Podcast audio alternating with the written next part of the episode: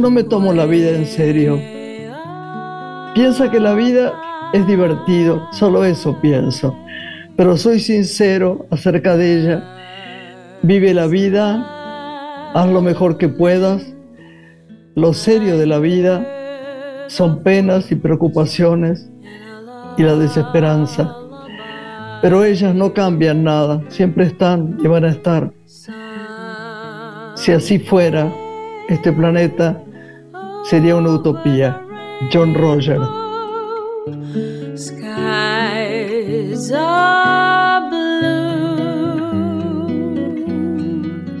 Hola Lore. Hola Grace. Hola a todos. La vida en serio, ¿no? No, tan serio no. Tan en serio no.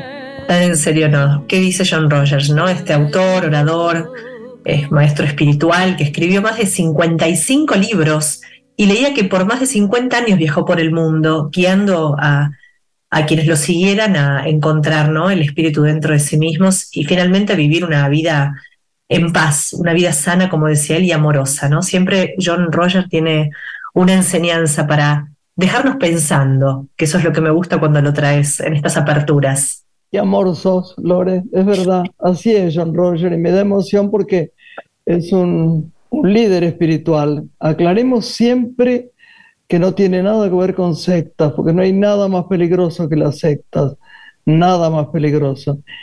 Pero él es un maestro de esos que vio cuando enseñaba en la Universidad de Santa Bárbara y de Santa Mónica, en las dos, que no había completud entre la enseñanza y el ser espiritual, que había que hacer algo más. Y así fue como salió MCA, ¿no? El movimiento del sendero interno del alma. Así que bueno, ¿qué hacemos? Si te parece, vamos a, hacemos una música. Vamos a presentar el programa esta vez con música. ¿Te gustaría escuchar a Andrés Calamaro con Café Quijano y no me, reproches? Me encantaría, me encantaría. Ahí vamos, y después sí nos presentamos.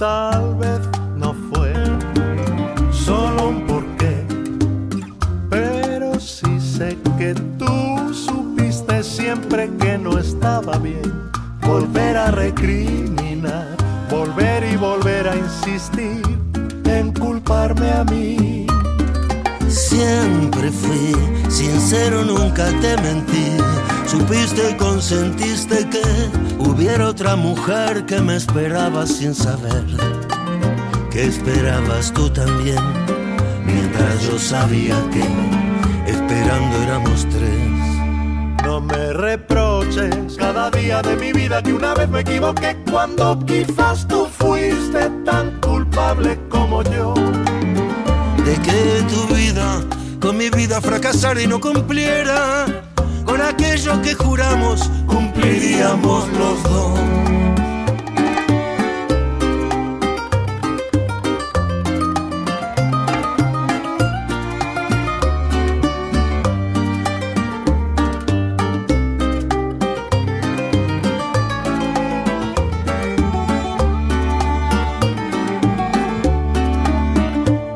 Te prometí el resto de mi vida a ti que en todo lo que dije pues también cumplí. Por tanto no logré entender por qué tu empeño insano en no creer. No me reproches cada día de mi vida que una vez me equivoqué cuando quizá tú fuiste tan culpable como yo. De que tu vida con mi vida fracasara y no cumpliera los dos. No me reproches cada día de mi vida que una vez me equivoqué cuando quizás tú fuiste tan culpable como yo. De que tu vida con mi vida fracasara y no cumpliera Con aquello, con aquello que juramos cumpliríamos los dos. No me reproches cada día, no me reproches, no.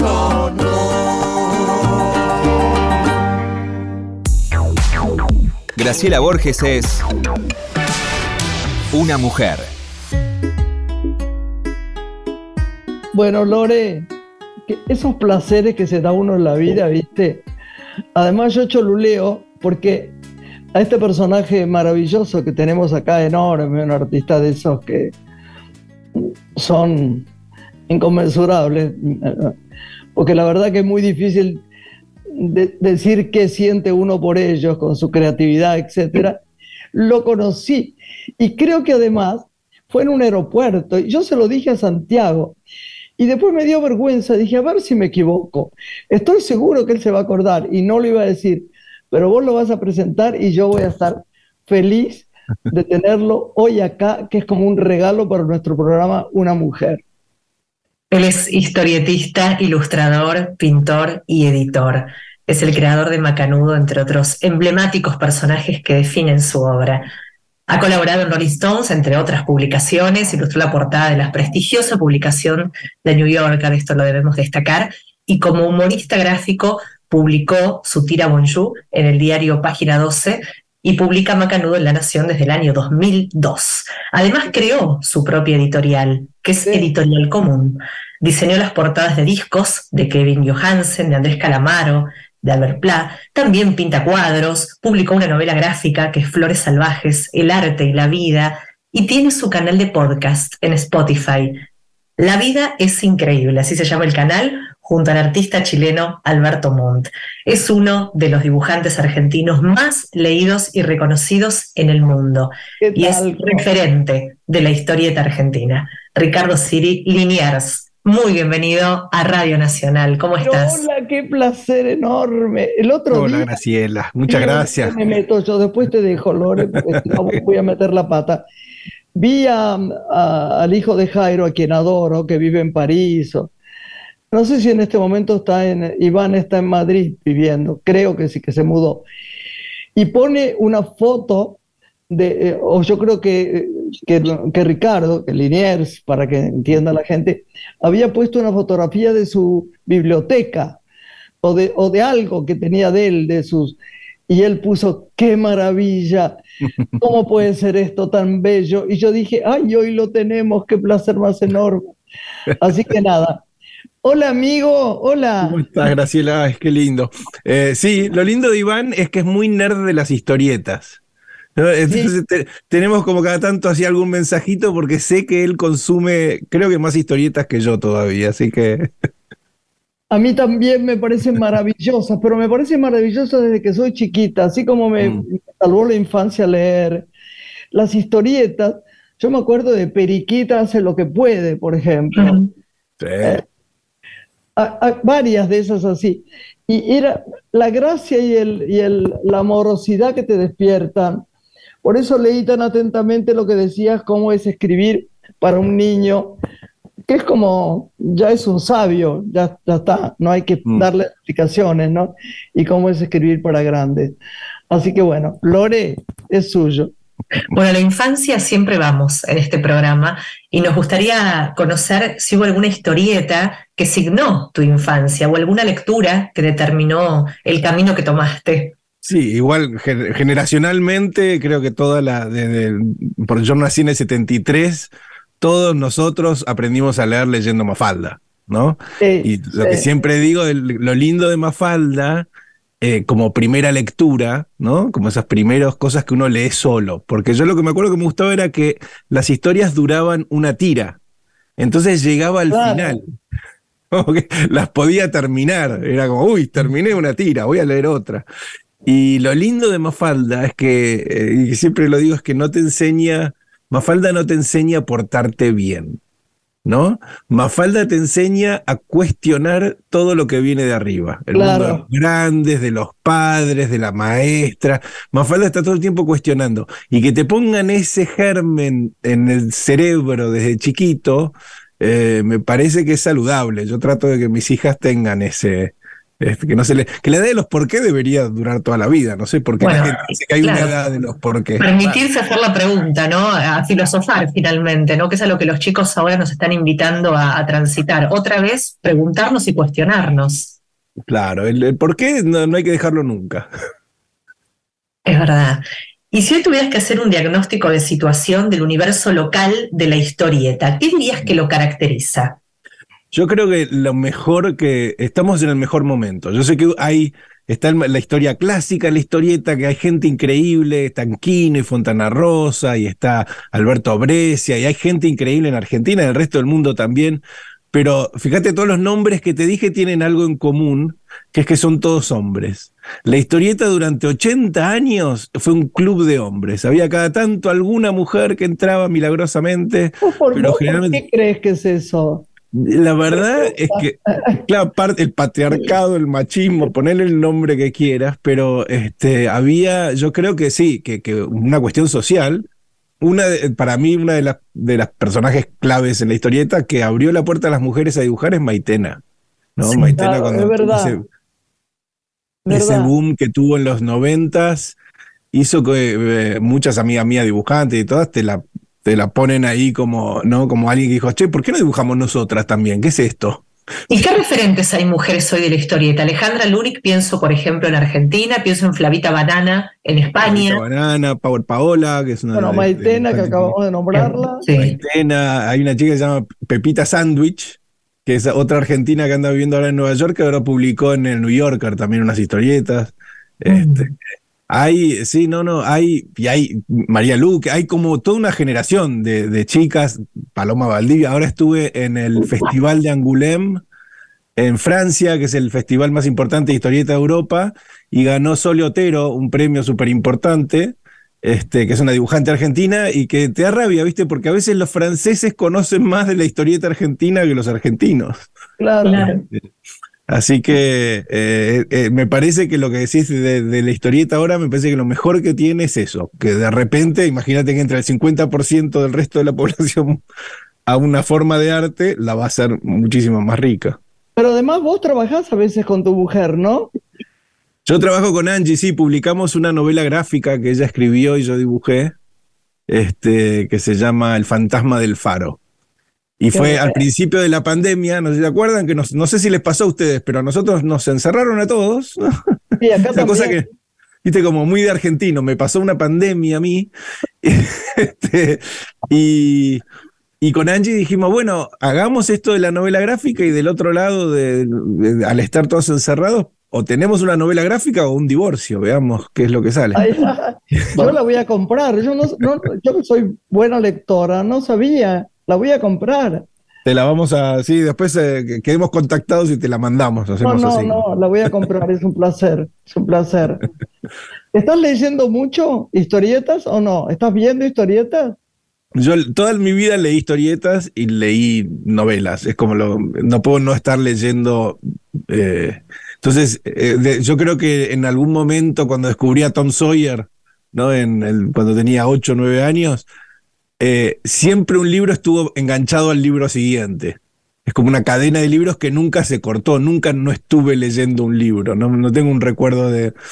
Este, y lo lindo de la historieta es que durante mucho tiempo la gente pensaba, bueno, esto- ¿no? yo de la curiosidad que tenía a los 17, 18 años, y, y me tomaba el trabajo de encontrar las historietas que eran para mí en, en cada momento de mi vida. Entonces, a los 15 años descubrías la revista Fierro, por ejemplo, que se publicaba en esa época, este, y ahí descubrías a Milo Manara y a este, Robert Crumb y todos estos dibujantes, y después crecías un poquito más y leías Mouse, que es una novela maravillosa que la recomiendo profundamente. La- si, hay, si van a leer una novela, lean Mouse de Art Spiegelman. Este, y entonces siempre en mi vida me tomé el trabajo de encontrar la novela para mi momento de ese día. Ayer me regaló mi mujer dos novelas que volvió de España y me dijo dos novelas de Paco Roca, que es un dibujante español maravilloso. Así que sí, siempre estoy leyendo. ¿Y cómo es el movimiento de los festivales? En el cine es ver película tras película. ¿Qué pasa en los festivales de historieta, como por ejemplo el, de que, el que acabas de regresar en Francia? Y eh, yo lo que me acuerdo, me acuerdo de una charla que di con una persona que me, me tra- traducía al francés, y después amigos y, y escabio. En verdad, ¿no? Todo tomando vino, bonjour, bonjour, tratando Bueno, de hablar igual que los festivales de cine, Igual que- exactamente lo mismo que todos los festivales de salvo cine. que sea jurado, salvo que sea Ah. Claro, ahí tenés que trabajar, eso es malísimo. En, en, en, eh, Colombia me clavaron en cinco días 40 películas. Y como yo soy, tengo una luna en, en- en, eh, Capricornio que me hace ser aplicada, aplicada, aplicada. Me las veía de noche que no importaba a nadie para ver si la actuación de fulana le iban a dar era mejor que la de Mengana y quería ser honesta. Me destruyó el cerebro, porque además no había muchas películas buenas, pero s- 40 películas en cinco días es, estás, no sé, Sí, en mí, una cosa horrible. a mí me pasó con, con, con que fui también jurado de un premio de, de novela gráfica y tuve que leer como 50 novelas gráficas en dos semanas, una cosa así. Ah, Y, y lo, que, lo que pasa es que es como rascarte, ¿viste?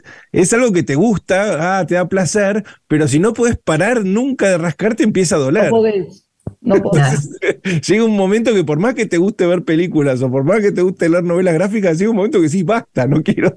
Y me acuerdo que en el... viene el otro, el que está con vos en el jurado, que te quiere convencer él mismo. Yo tenía un cubano que me quería convencer que todo lo que yo decía era, no, no, no, era fascista. Tenía que ser, él me decía, divino era, divino, se murió hace poco, cineasta divino, pero no, tú tienes que votar a este. No, o sea que la guerra entre las películas y entre el cubano y los demás era un horror total. No, no. Jurado, A mí lo que me, a mí lo que me pasó es que venía leyendo la novela número 32 y la 33 era una novela de ping pong japonesa que duraba 500 páginas. no. Y te aseguro, que, te aseguro que hay un límite de leer sobre ping pong.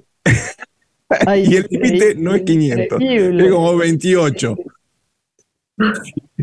Ricardo, ¿cómo es tu proceso creativo? ¿Vos bocetás hasta que aparece la creación o te zambullís al papel con una idea? ¿Cómo funcionas?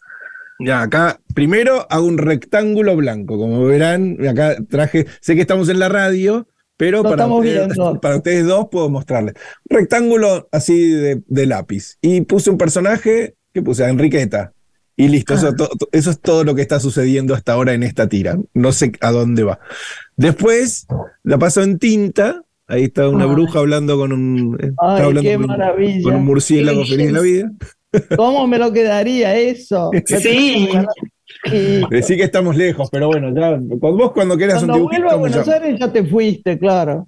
Y después met- metemos así la tinta y el macanudo y todo. Y el tema es que ahora también estoy dibujando para diarios acá en Estados Unidos, entonces lo tengo que hacer en inglés y después también tengo que reescribir el, el chiste en, en español, o sea, lo, lo hago en los dos qué idiomas. difícil. Claro, y hay veces que el chiste funciona en un idioma pero no en el otro. Me- es dolor de cabeza, pero es lindo. Estoy disfrutando mucho la tira en ese sentido. Vos te mudaste a Estados Unidos para dictar clase en un comienzo sobre historia, sobre historieta latinoamericana. ¿Y te quedaste allí? Sí, hay una universidad que se llama Center for Cartoon Studies que se hizo con la plata de Schultz, el tipo que dibujaba Snoopy. Cuando Ah. se murió, dejó 3 trillones de trillones de dólares dando vueltas y alguna plata de esa fue para educación y armarlo en esta universidad, que es buenísima. Son dos años y es un máster en Fine Arts que te dan, ¿no? Y me invitaron para estar un año, sí, como fellow. Y como era mover a mis tres hijas, mi mujer, toda una movida, dijimos, bueno, estemos un par de años, que no sea una vacación larga, que sea como una experiencia medio de vida.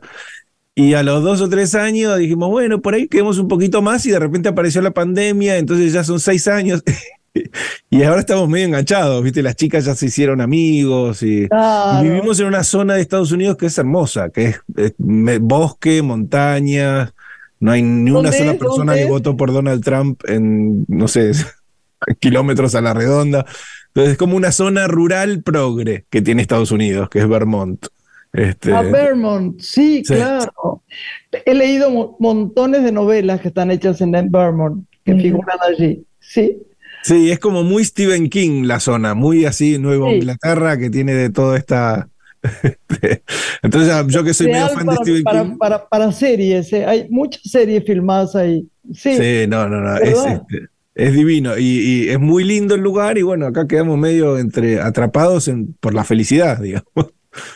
¿Y cómo definís la historieta latinoamericana cuando tenés que dar una clase? ¿Qué enseñas de ella ya? Sí, eh, hay una otra universidad que se llama Dartmouth, que también está acá. Y estuve haciendo un par de años de historieta latinoamericana y fue súper interesante. Por, primero porque yo tuve que releer para enseñar, ¿viste? Yo siempre leo para disfrutar, no leo para tratando de, codificar qué es lo que está haciendo Kino con, con Guille. Y en cambio ahora te- tenía que releer El Eternauta y releer este eh, Mort Cinder y todo esto, y para tratar de explicarles a estos niños gringos. eh, y lo que les interesa mucho es el contexto histórico de cuando estuvieron hechas esas historietas. Y, y obviamente que si, si hay algo que tenemos eh, en América Latina es contexto. si, estos pibes quieren contexto histórico, cada tanto levantaba uno, What is Peronism? Y decía, Claro. bueno, bueno, vamos a charlar Es raro. difícil porque tienen un humor totalmente distinto. Viste que se ríen de cosas que nunca nos hacen gracia a nosotros, ¿no? Y lo digo bien. Eh, eh, Sí, yo veo eh, televisión, las series eh, que las siguen prolijamente todo el mundo y se ríen mucho, mucho, mucho en cosas que a mí no me hacen gracia. No sé, una cosa rarísima. Les pasará lo mismo a ellos. Seguro, sí, hay, hay, yo creo que hay también tantos humores como personas, ¿viste? Uno se va cruzando a la gente y te- también te cruzas uno en Argentina que te hace un chiste y no lo entendés. Pero Claro. tienen, eh, lo que tienen es una obsesión, eh, ¿viste? Estados Unidos tiene mil millones de problemas, pero Claro. Una cosa que no tiene es que es una especie de sociedad que no quiere que nadie se le escape en- de entre los dedos. Ningún tipo de talento se les escape. Bueno, Entonces, si es un talento científico, deportista, este, actor, ¿viste? Entonces, los tipos van como pasando el rastrillo por, lo- por, los, por los talentos y se quedan con Michael Jordan, ¿viste? Pero este, Claro. en, el, rastrillaje por ahí uno a veces te levantan y dice, bueno, Bueno, vamos a- claro. Chicos, hacemos una pausa chiquitita y volvemos con este genio.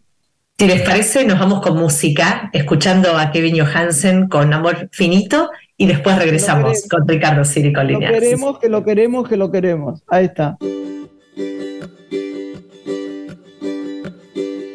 Cuando el amanecer dejó de amenazar, nació la mañana. Y tu parecer cambió de parecer como si nada. Y una estrella fugaz que el cielo atravesó sin un testigo. Pasando ese umbral que no se animó a cruzar. Tu amor finito se acabará. tu amor finito se acabará,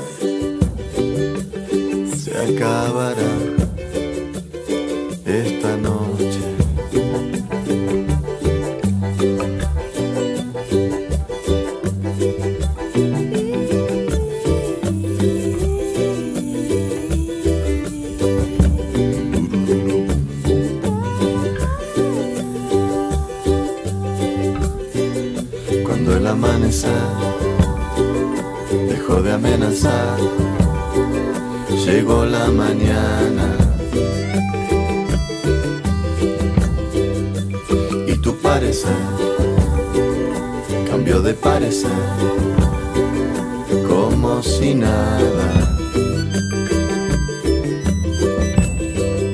Y una estrella fugaz que el cielo atravesó sin un testigo. Pasando ese umbral que no se animó a cruzar. Tu amor finito se acabará. Tu amor finito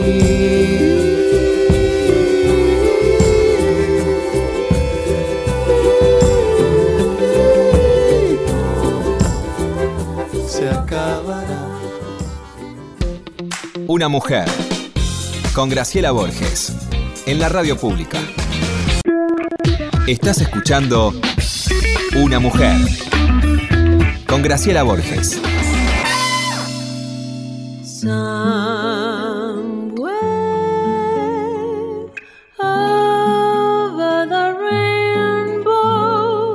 Bueno, Lore, qué placer, ¿no? Tenerlo a Ricardo acá.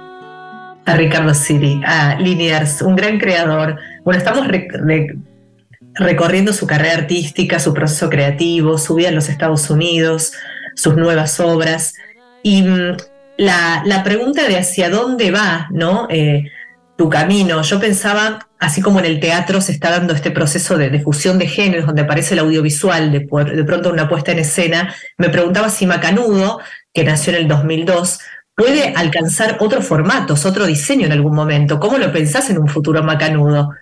Sí, eh, hubieron intentos, eh, idas y venidas. Hay, en YouTube hay algunas animaciones que hicimos con amigos y cosas en algún Ajá. momento.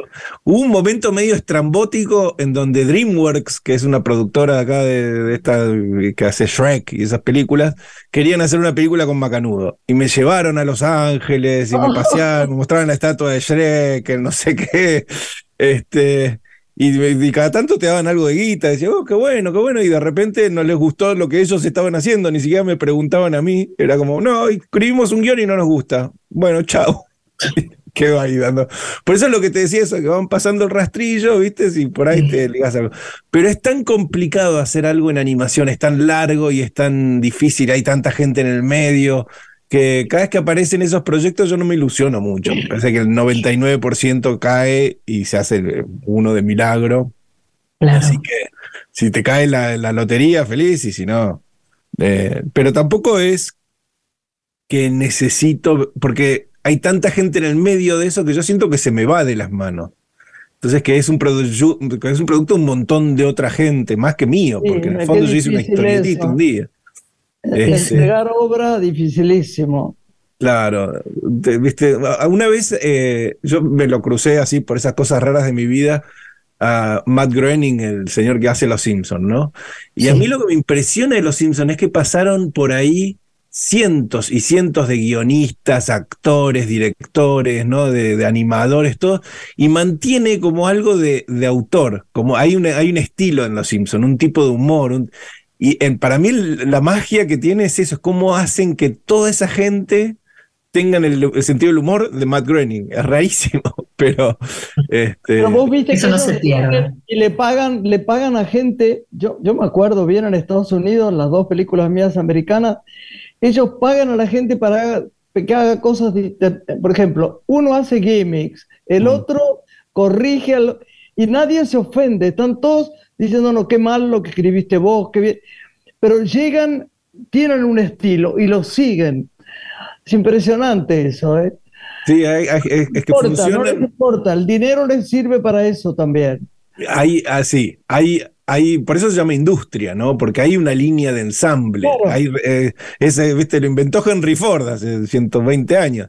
Hay, inventaron una línea de ensamble, cada uno hace una parte, cada uno se especializa en esa parte y al final hay un auto, una película. Y eso genera cosas que cada tanto aparece un artista en el medio de esa línea de ensamble y sale Tarantino, ¿no? O sale este, David Lynch. Y cada ta- y- pero mucho sale papa frita, sale McDonald's. Claro, claro, claro, claro. Decime, ¿ves televisión? Veo tele- yo cualquier forma de que alguien me cuente una historia, eh, eh, consumo. Cualquier, sí, sí, de televisión, cine, teatro. Yo soy igual, eh, cua- sí, si alguien me está contando algo que yo le voy a poder creer a, a- a esa historia y después me va a conmover de alguna manera, y ahora viste que tenés hijos y llorás más fácil. Entonces yo cualquier cosa que veo te lloro, yo aparece Emma Thompson, ya empiezo a llorar. Es verdad. Pero qué bueno que creen emoción, porque antes no. El cine durante muchos años estuvo, la- las referencias estas, donde se den, eh, muy frío, no había emoción. Y últimamente han, han venido emocionando más, creando cosas, no como un golpe bajo, sino bien hechas, que te emocionan, de verdad. Sí, está, yo creo que sí. Ah, bueno, Argentina está en un lindo momento de cine, me parece, ¿no? Yo, eh, vos, Graciela, sabes mejor que yo y conocés toda la historia mejor que yo del cine, claramente, pero está en un Oh, oh. momento para mí que está muy lindo, como que creativo. Ah, Este, Es verdad, verdad. nosotros, yo te aprovecho que te tengo a mano y yo te voy a agradecer la ciénaga toda la vida. Esa, esa película es la película que le ya me voy a tomar unos, unos hielitos con un vinito para meter el programa, como la este, mecha. Pero hubo ahí como una generación, ¿no? Cifrón y Lucrecia Martel, y te- apareció como una generación muy interesante de, de- de- de directores en ese momento. Sí, pero bueno, Lucrecia pero también, Y los que vinieron. Por eso, pero también igual como, igual que en la historieta, eh, Argentina no es fácil ser artista bajo ningún, de- ninguna forma, pero genera por ahí, por ahí mismo por la dificultad, un tipo de artista que es increíble. eh, que, lo ves en la historia del cine y lo ves en la historia de la historieta argentina, que afuera de Argentina la, gente se, te, lo ponen muy arriba a, a tipos como Alberto Brescia o, o, este, así- yo no sé si, si eh, eh, creo que la- el- el- el- desgraciadamente el arte eh, se pone interesante en momentos complicados. Porque tenemos, de repente el artista tiene que salir a decir algo. Claro, claro. Hay mucha cre- más creatividad, ¿no? Claro, Hay entonces además una cuando cosa como de los argentinos, decía García Márquez, dice, siempre hace falta un argentino, aunque sea para que haga lío. Pero más- son más creativos. En algún momento, que- para que se equivoquen, está bueno llamarlos igual. Hay más creación. Es verdad. Bueno, hay eh, cosas en que, que está buenísimo portarse mal. Para, yo creo que somos, y, y que el- en, en el arte es, es casi obligatorio portarse mal. Y en eso los argentinos somos muy buenos. Nos Sí. portamos mal. Eh, El problema es en las ramas en donde idealmente no sería mejor no portarse mal. no sé, de la política, yo. pero en el arte siempre es duro. somos especialistas en portarnos mal. Entonces hacemos obra que es interesante porque justamente pintamos por afuera de la raya, porque, viste, todo lo que están haciendo, nosotros lo vamos a hacer del otro lado. Y somos un grupo interesante. ¿Observás que los historietistas tienen hoy tal vez más libertad editorial, no tratando de seguir una estética que impone el mercado? ¿Y eso es un logro? Es que, bueno, eso es algo también muy argentino. Yo, porque yo empecé a dibujar en los noventas y en los noventas fue el momento más árido de toda la historia de la historieta argentina. Porque eh, esa, la fiesta menemista no nos invitaron a los historietistas, entonces se habían cerrado las revistas que publicaban historietas, la, la editorial La. Urraca, Humor, verdad, verdad. Fierro, Huertitas, Escorpio, todas esas revistas que hasta los 80 se publicaban, cerraron. Y ahí fue cuando dije, ah, voy a dibujar historietas, eh, ante la mirada eh, así asombrada de mi familia. Y, este, y todavía no había aparecido internet.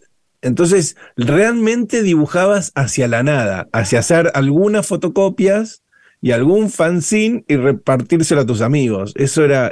eh, así que arranqué ahí en ese momento de, de, historieta medio árido, pero también lo que te da eso, y todos los que empezaron conmigo, que hablábamos antes de Power Paola, Alejandra Lunik, no, Tute, todos estos dibujantes que ahora más o menos estamos en los 40, en los 50, eh, al no tener un lugar a donde apuntar, todos dibujaron con libertad absoluta. Y todos, eh, Lucas Nine, toda esta generación salió sin decir, bueno, yo voy a dibujar para Marvel, o yo voy a dibujar para la revista Mad, o yo voy a dibujar para... No había nada. Entonces, bueno, yo voy a dibujar para mí, voy a hacer lo que mejor me salga. Y así apareció Macanudo. Era una historieta que no se parecía a nada. A, nada, o se parecía a todo, no sé. Pero realmente hice lo que yo quería ver en un diario. ¿Y cuáles son hoy las necesidades que tienen los historietistas? En materia, te pregunto de políticas públicas, ¿qué necesitan? Y sería lindo, sí, el apoyo. El historietista es eh, la persona más buena que te vas a cruzar en tu vida. Porque nadie se sienta a dibujar historietas en la adolescencia o en, ¿no? Es como medio como los poetas, en el sentido de que nadie dice, voy a escribir poesía porque acá me voy a llenar de plata, me voy a levantar chicas, no, nada, no hay nada de eso. Para todo eso la guitarra, para las chicas, plata hacia abogado. Pero el historietista dice, no, no puedo no hacerlo es como mi manera de, de, conectar con el planeta. El, lo, algo que yo veo muy en común con todos mis colegas es una falta total de manejo eh, financiero y comercial de sus propias vidas. no sabemos, no entendemos los bancos, no entendemos cómo uh, Bitcoin, no entendemos nada. Entonces, si ven un dibujante, ayúdelo. Y, la, y, qué bueno es, verdad, verdad, verdad. Pensándolo bien, ¿qué, ¿qué apoyo tienen? Ninguno.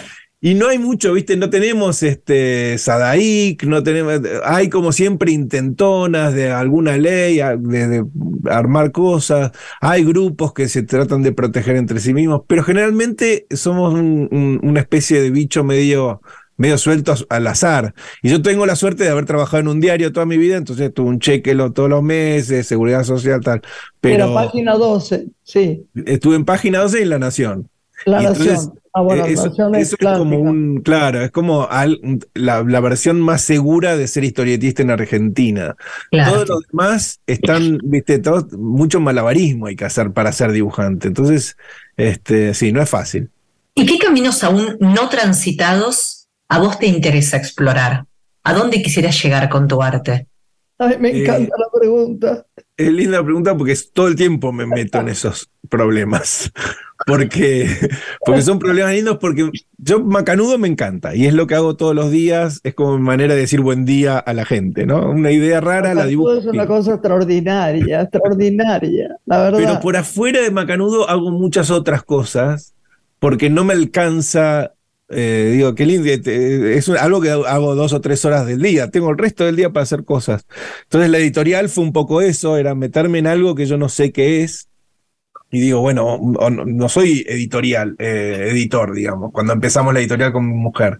Pero Daniel Divinsky, el editor de Ediciones de la Flor, que nos trajo a todos, a Fontana Rosa, a Caloy, a, Rep, a todos estos genios, eh, yo le admiraba mucho su trayectoria, porque dice, qué lindo es pasar por la vida y dejar atrás tuyo una estela de libros, ¿no? De que llegaron a la mano de millones de personas que todos leímos este, a Mafalda y a Felipe y a Clemente y tal, gracias a que Daniel y Cookie Miller armaron Ediciones de la Flor.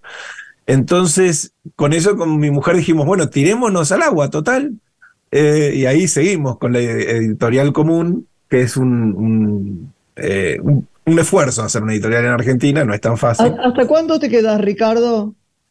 Eh, no, ahora estoy, eh, estoy en Vermont, eh, no, todavía no, no, me voy para allá, pero voy a ir a dos meses ahora este año. Necesito cargar de energía argentoide constantemente, porque cuando uno vive afuera es interesante, pero necesitas volver mucho.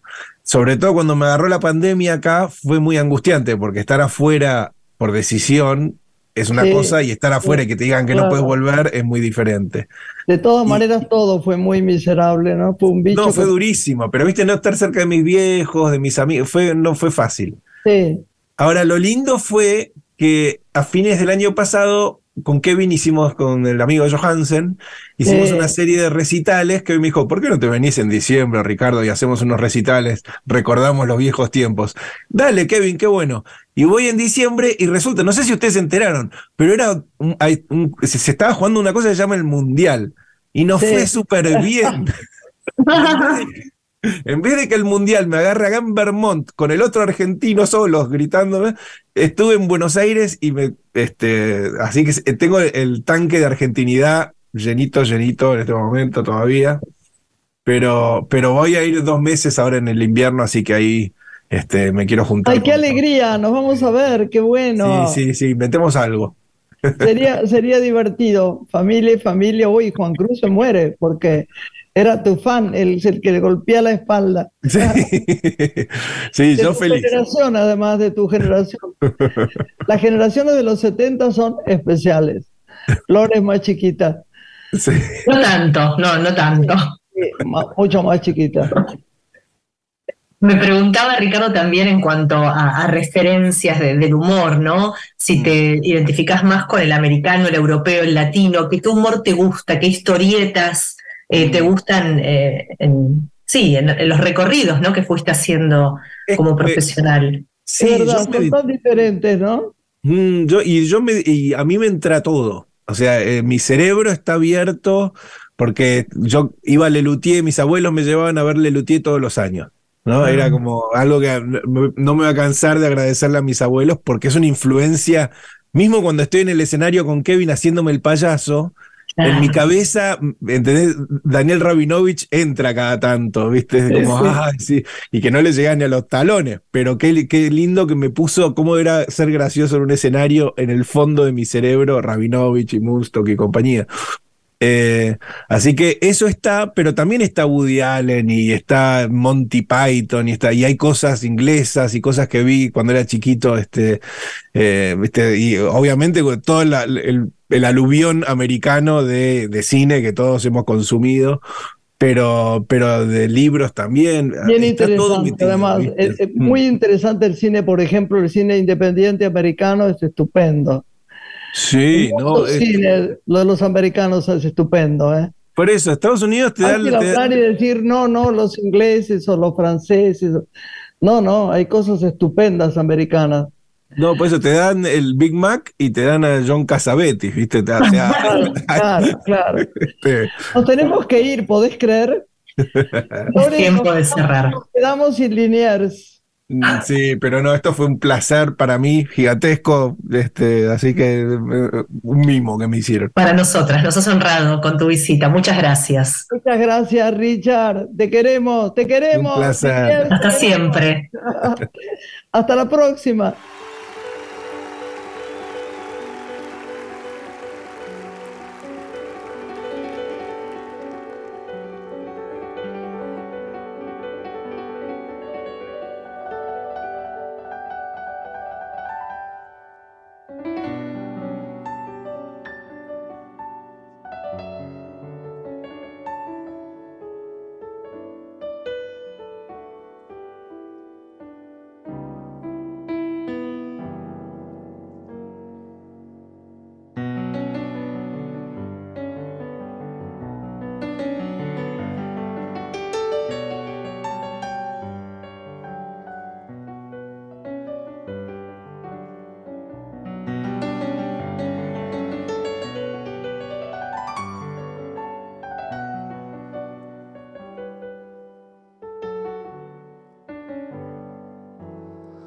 Se respira viento sur, ese que nace del frío. Horno de barro calienta el sol de los lugares perdidos. Vuelve la calma de tu voz en la corriente del río. Manto de cielo sobre el tendal, deja tu nombre y el mío. Un campo de colores se caer, riega los suelos del sur. Moja la nueva cosecha que vendrá.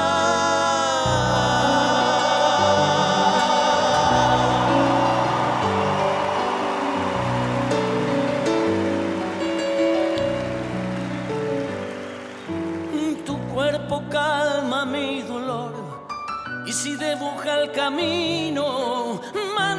cielo sobre el tendal, deja tu nombre y el mío. Hoy se respira viento sur, ese que nace del frío. Horno de barro calienta el sol de los lugares perdidos. Un campo de colores se cubre en tu luz. Deja la lluvia caer, riega los suelos del sur.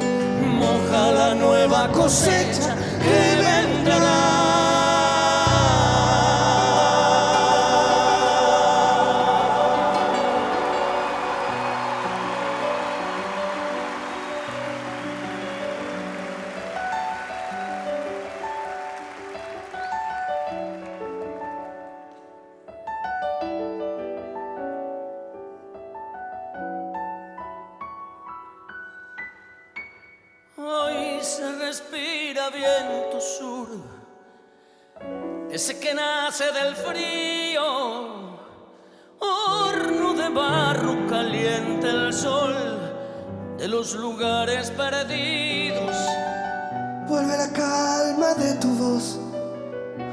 Corriente del río.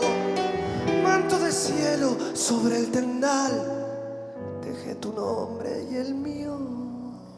Campo de colores se cubre en tu luz.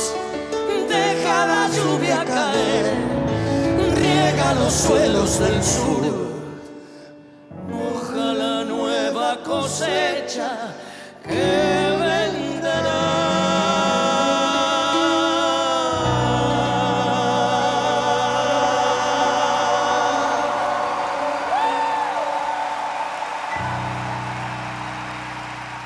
Bueno, Lore, nos estamos yendo, ¿eh? Qué placer la radio, ¿no? Hermoso programa el de hoy, esperemos que los oyentes lo hayan disfrutado, tanto como nosotras. Nos reencontramos, si les parece bien, el próximo viernes, a esta misma hora, aquí en Radio Nacional de una Mujer. Grande, grande, grande, que aprovechen bien el fin de semana, que estén bien, que estén en Dios, como dice mi nieta. Un beso, mi amor.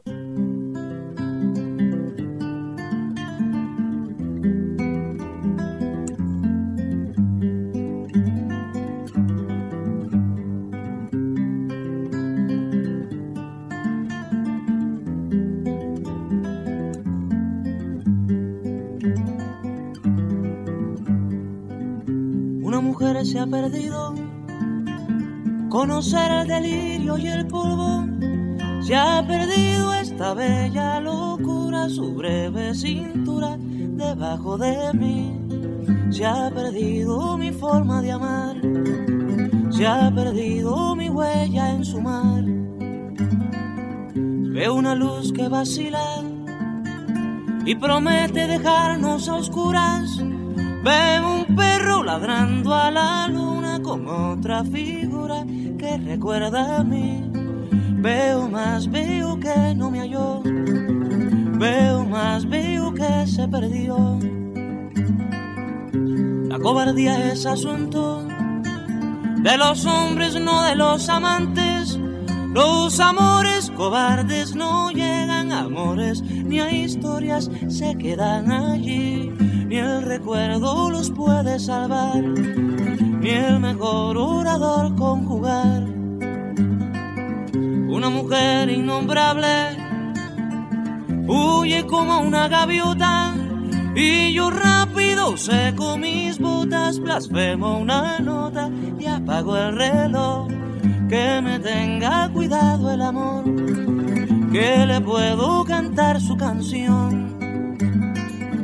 Una mujer con sombrero, como un cuadro del viejo Chagall, corrompiéndose al centro del miedo y yo, que no soy bueno, me puse a llorar. Pero entonces lloraba por mí y ahora lloro por verla morir. Pero entonces lloraba por mí y ahora lloro por verla morir.